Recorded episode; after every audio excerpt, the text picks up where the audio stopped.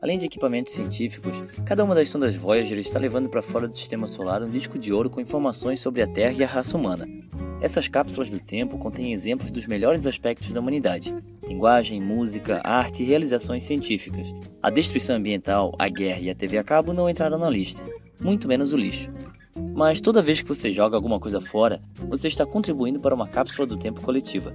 Enterrada nas profundezas do nosso planeta existe muita informação sobre quem somos, como vivemos e tudo aquilo com que nos importamos.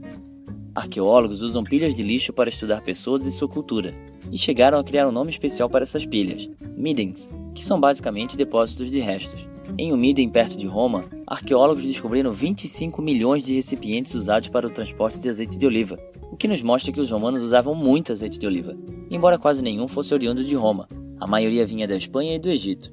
Também foi descoberto através de Middens que o povo maori da Nova Zelândia costumava caçar moas e focas, e que mais tarde teve que mudar para peixes, mariscos e pequenas aves por conta da caça excessiva às moas e focas. Vasculhando a história mais recente, um Midden próximo à casa de George Washington revelou suas fivelas de cintos, pratos de porcelana e até mesmo restos de carne que foi comida nesses pratos.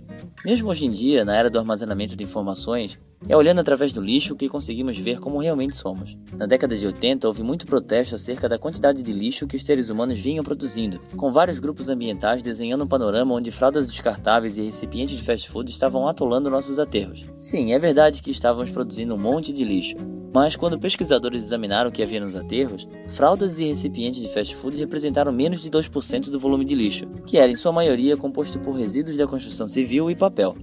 Nessa mesma época, um professor em Tucson entrevistou algumas pessoas sobre seus hábitos alimentares e em seguida investigou seus lixos para ver o que eles jogavam fora.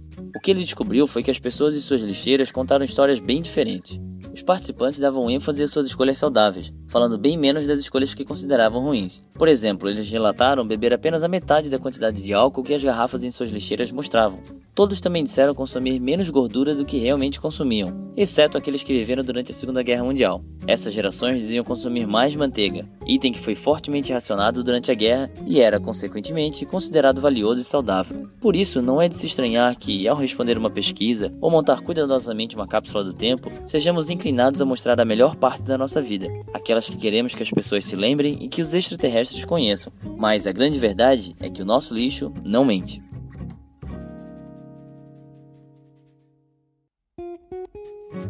Esse foi o Minuto da Terra.